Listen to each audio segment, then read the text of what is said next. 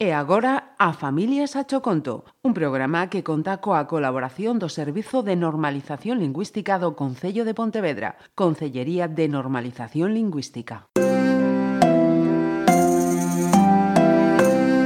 A Familia Sacho Conto.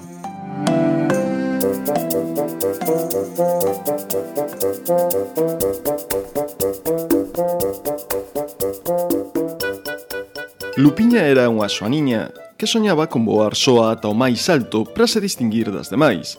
Tras a suculenta ardanza do seu pai Epafrodito, que en paz descanse, Lupiña converteuse na xoaniña máis ricachona de Pobo Bichiño, a súa humilde cidade. Ja, ja, ja, ja. Teño moito, moito diñeiro.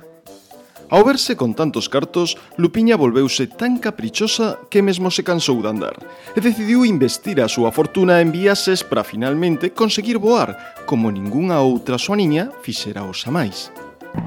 Subiu en helicópteros, viaxou en avión e ata sucando o ceo en globo puido verse a Lupiña. A ela todo se lle facía pouco. Viaxaba sempre maquillada con enormes pestanas e vestida con longas luvas de seda e un chapeu tan grande que se lle podía ver a un cento de pés. Pero pronto, Lupiña comezou a necesitar alguén con quen poder compartir todas as maravillas que vira ao longo de tanta viaxe. A verdade é que é unha mágoa estar eu soiña. Empezou a imaginar, mentre sollaba o mundo, como sería a vida con outro bichiño que rumorease cancións á beira do mar ou celebrase con ela a festa do Nadal. Lembraba con tristura as súas amigas Críspula e Cristeta, coas que pasaba horas enteiras xogando e sobrevoando os arbustos espesos e radiantes na primavera ou a Serapio e a súa brillante mirada, pousándose sobre as súas pequenas as nos días máis espléndidos da florida estación.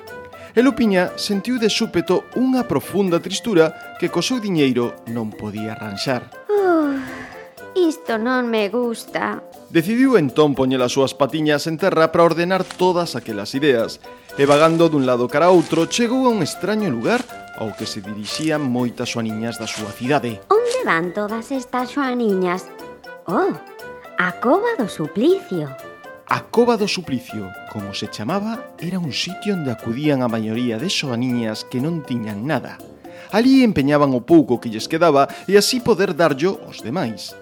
Vendo a aquelas loitar por non perder o sorriso dos seus, co seu propio esforzo e sen axuda dos demais, comprendeu Lupiña que non eran eles os pobres e avergoñouse da súa cobiza e da súa vaidade. Oh, pero que malas son.